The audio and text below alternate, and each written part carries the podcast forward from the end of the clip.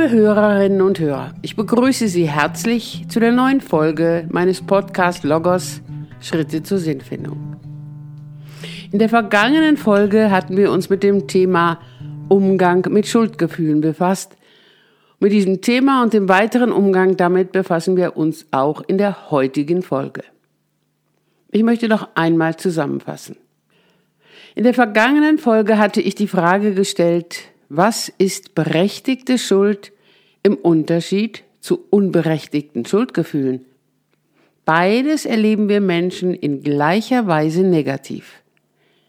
Mit einem Kreisen der Gedanken, mit negativen Gefühlen und auch negativen körperlichen Reaktionen, mit einem Erleben von Niedergedrücktsein und Minderwertigkeitsgefühlen und auch mit der Angst vor den negativen Folgen vor allem der Angst vor Liebesverlust, dem Ausgeschlossensein aus der Gemeinschaft. Ich möchte an dieser Stelle noch etwas einfügen, nämlich, dass die Worte berechtigt bzw. unberechtigt im Zusammenhang mit Schuldgefühlen vielleicht missverstanden werden können. Unberechtigte Schuldgefühle im Vergleich zu berechtigter echter Schuld sind für die betreffende Person in gewisser Weise auch berechtigt, da sie in sehr negativer Weise erlebt werden kann.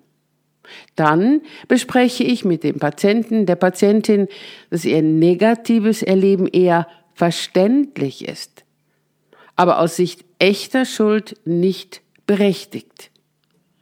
Schauen wir nochmals auf das Beispiel von Karl S., der Schuldgefühle erlebte, da er nach seinem Abitur eine Schreinerlehre absolvieren wollte, er aber gleichzeitig zögerte, weil er seine Eltern damit nicht enttäuschen wollte. Denn die Eltern wollten, dass er ein Studium absolvierte und dann eine akademische Laufbahn einschlagen würde. Die Schuldgefühle von Herrn S. waren sicherlich berechtigt, da er sich mitten in diesem Konflikt befand. Aber in den Gesprächen erläuterte ich ihm, dass seine Gefühle eher als verständlich zu verstehen sein, weniger als berechtigt. Denn nun hatten wir uns mit der Frage zu befassen, lag eine berechtigte Schuld vor oder handelt es sich eher um unberechtigte Schuldgefühle? Auch mit Herrn S. hatte ich eine Definition von echter, berechtigter Schuld erarbeitet. Echte Schuld besteht dann, wenn ein Mensch in Freiheit und bewusst seiner jeweiligen Verantwortung gegenüber nicht nachgekommen ist. Karl S. hatte in den folgenden Gesprächen erkannt, dass er nicht nur anderen gegenüber, sondern zu gleichen Teilen auch sich selber gegenüber eine Verantwortung besaß. Als Hausaufgabe hatte ich ihm mitgegeben, dass er im Umgang mit Menschen einmal versuchen solle, die Frage zu beantworten, welche Verantwortung hat jetzt der oder die andere? Welche Verantwortung ist jetzt meine? Dieser Unterschied ist nicht immer leicht zu erkennen. Gleichzeitig ist diese Erkenntnis von großer Bedeutung, insbesondere für Menschen, die unter unberechtigten Schuldgefühlen leiden. Auch Karl S. fiel diese Unterscheidung nicht leicht. Ich fragte ihn zunächst nach einem Erleben von schlechtem Gewissen bei anderen Situationen, die zunächst nichts mit seinen Eltern zu tun hatte. Nach einigem Überlegen erinnerte er sich an eine Situation in der Schule, als ein Freund ihn gebeten hatte, ihm an einem Samstag bei der Renovierung seines Zimmers zu helfen. Karl S. berichtete, ich habe ihm abgesagt, denn für diesen Tag hatte ich Karten für ein Fußballspiel. Da wollte ich unbedingt hingehen. Also richtig genießen konnte ich das aber nicht, da ich meinem Freund abgesagt hatte und ein schlechtes Gewissen mich immer wieder daran erinnerte. Verständlich ist dieses Erleben, war es aber auch berechtigt? Nun schauten wir hin. Wenn der Freund ihn fragt, ob er ihm an einem bestimmten Tag bei der Renovierung seines Zimmers helfen könne. Welche Antworten könne der Freund erhalten? Die Antwort ja, die Antwort nein und vielleicht auch ein Angebot, ihn zu einem späteren Zeitpunkt zu unterstützen. Letzteres, so sagte er es, hatte er ihm angeboten, aber dies hatte sein Freund aus terminlichen Gründen abgelehnt. Nochmal, bei seiner Frage konnte der Freund eine Zusage oder auch eine Absage erhalten. Herr S. hatte ihm abgesagt. Warum, so fragte ich ihn, habe er dieses Nein geäußert? Karl S. antwortete, weil diese Karte für mich eine Kostbarkeit war. So schnell erhalte ich nicht wieder die Gelegenheit, in das Stadion zu kommen. Die Fahrt dahin und zurück ist zwar mit Aufwand verbunden, aber dahin wollte ich unbedingt. Ich fragte ihn, können Sie dieses dahin wollte ich unbedingt auch als eine Verantwortung sich selber gegenüber erkennen? Hm, schwierig, antwortete Karl S., aber ich wollte es auch. Und mein Freund hatte auch noch andere, die ihm helfen konnten. Nun schauten wir weiter. Der Freund, der eine Absage von ihm erhalten hatte, welche Verantwortung hatte er, mit dieser Absage umzugehen? Wenn er nur ein Ja akzeptiert hätte, dann wäre seine Frage zuvor ein Befehl gewesen, keine offene Frage. Herr S. erkannte, dass der Freund die Verantwortung hatte, sein Nein zu akzeptieren und damit auch Karl S. die Freiheit einzugestehen, an dem Fußballspiel teilzunehmen. Nun wird deutlich, Verantwortung hat auch immer etwas mit Freiheit zu tun. Wenn wir Menschen immer Ja sagen müssten bei Fragen von anderen Menschen, dann wäre keine Freiheit mehr gegeben, jeweils das zu erkennen und auch zu gestalten, was uns jetzt und hier als wichtig, als wertvoll erscheint. Fragen, die uns eine andere Person stellt, sollten immer auch offen und mit Freiheit verbunden sein. Es mag sein, dass diese Überlegungen sehr ideal erscheinen. Nach meiner Erfahrung ist es grundsätzlich wichtig, dass wir eine Haltung, eine Stellungnahme abgeben im Hinblick auf das menschliche Leben und den menschlichen Umgang miteinander. Mit dieser Stellungnahme, dass jeder seine eigene Verantwortung hat für sich selber und auch dem anderen gegenüber, stehen wir auf festem Boden und können mehr Sicherheit erleben im Umgang mit anderen Menschen. Ich stellte nun Karl S. die Frage, welche Verantwortung seine Eltern ihm gegenüber hatten. Und diese Frage ergänzte ich mit den Worten, und überlegen Sie, die Verantwortung Ihrer Eltern hört da auf, wo die Verantwortung für Sie selber beginnt. Daher nochmals die Frage, welche Verantwortung haben Ihre Eltern Ihnen gegenüber? Und welche Verantwortung haben Sie sich selber gegenüber?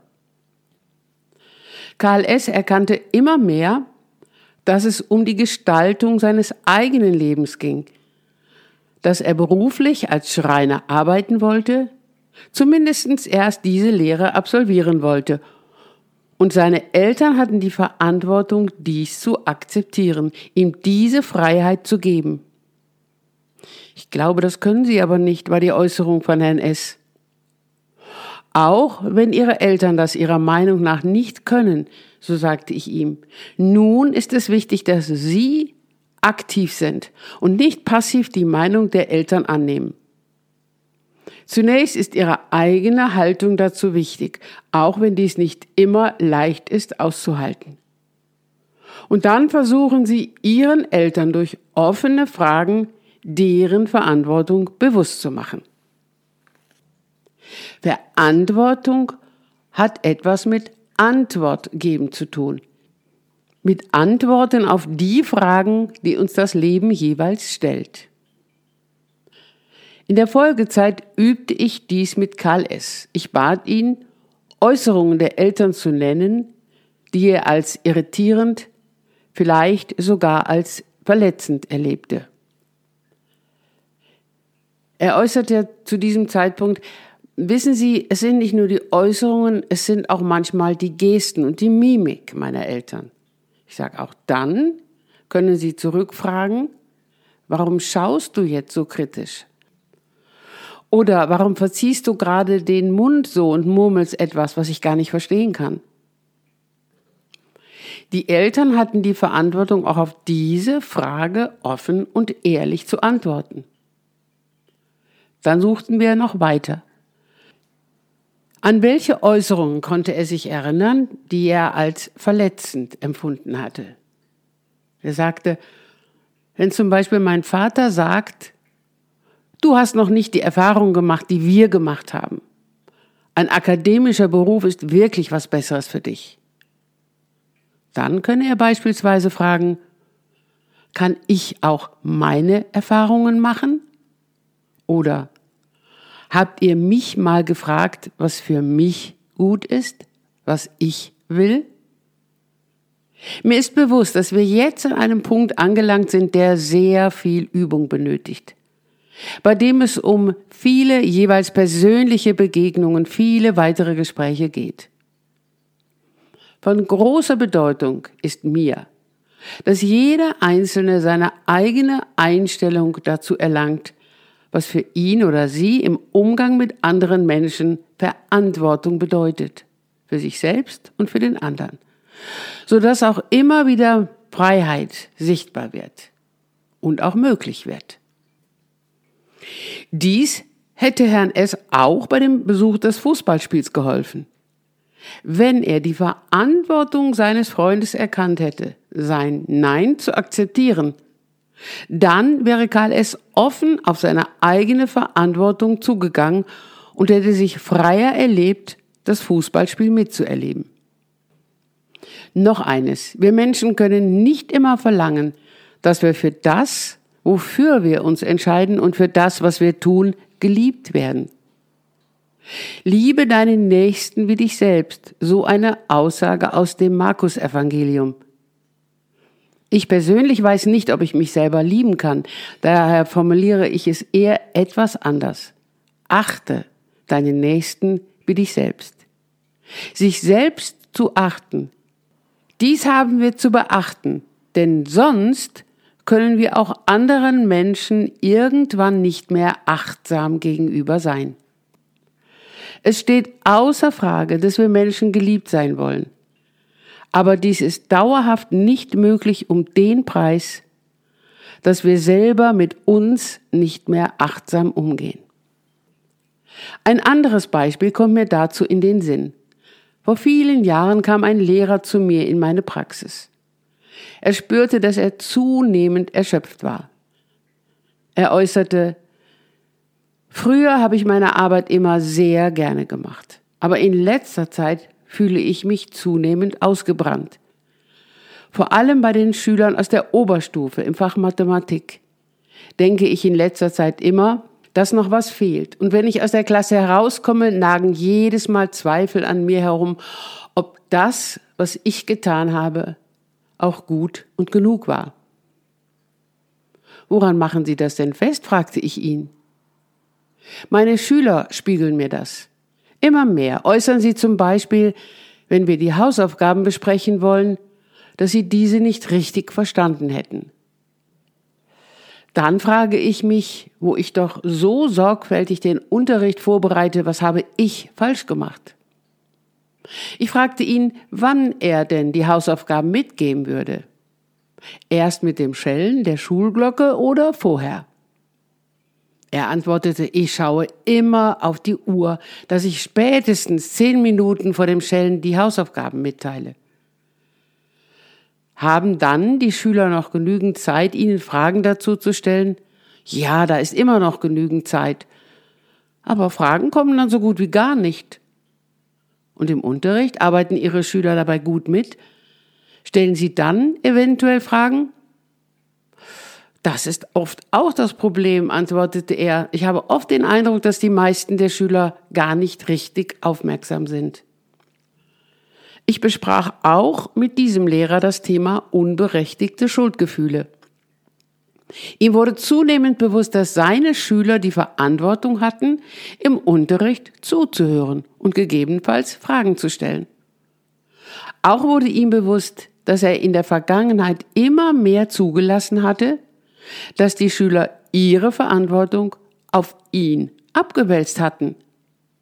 Nun regte ich ihn an, den Schülern ihre Verantwortung bewusst zu machen.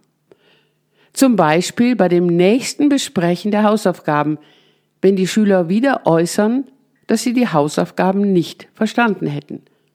Dann könne er ihnen die Frage stellen, warum haben Sie mir bei dem Erteilen der Hausaufgaben in der letzten Stunde nicht mitgeteilt, dass Sie die Aufgaben nicht verstanden haben? Zunächst soll er abwarten, was die Schüler antworten, ob sie überhaupt antworten würden. Dann könne er hinzufügen, in der kommenden Stunde passen Sie bitte im Unterricht auf. Denn über den Unterrichtsstoff erstelle ich Ihnen die Hausaufgaben. Und wenn ich dies am Ende der Stunde tue, dann haben Sie genügend Zeit dazu noch Verständnisfragen zu stellen. In Zukunft werde ich es nicht mehr akzeptieren, wenn Sie in der darauffolgenden Stunde sagen, dass Sie die Hausaufgaben nicht verstanden haben. In diesen Gesprächen konnte ich erleben, wie der betreffende Lehrer immer mehr Zuversicht und Selbstbewusstsein erlangte und dass er wieder mehr Freude am Unterricht gewinnen konnte. Auf dem Weg dahin hatte er erkannt, dass es auch seine Aufgabe als Lehrer war, seinen Schülern deren Verantwortung bewusst zu machen und dass er es nicht zulassen sollte, dass seine Schüler ihm ihre Verantwortung auf seine Schultern luden. Liebe Zuhörerinnen und Zuhörer, ich hoffe, dass es mir mit dieser Folge gelingen konnte, Ihnen den Umgang mit unberechtigten Schuldgefühlen ein wenig näher zu bringen. Häufig benötigen die Gespräche darüber viel Zeit, einschließlich der Zeit, in der der Patient, die Patientin zwischen den Gesprächsterminen das Besprochene versucht umzusetzen. Immer wieder kann es auch vorkommen, dass ich Angehörige, zum Beispiel bei KS, die Eltern mit einlade, dass wir zusammen über das Thema Verantwortung sprechen können.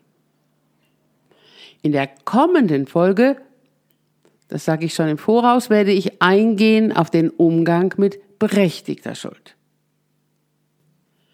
An dieser Stelle möchte ich noch einmal die Gelegenheit nutzen, Sie einzuladen, mir Ihre Fragen und Anregungen zu meinem Podcast an meine E-Mail-Adresse u.thierrier.cityweb.de zu senden.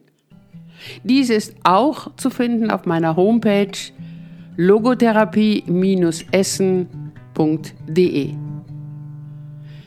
Liebe Zuhörerinnen und Zuhörer, ich danke Ihnen für Ihre Aufmerksamkeit und ich freue mich auf die nächste Folge mit Ihnen. Mit herzlichem Gruß, Ursula Thierrier.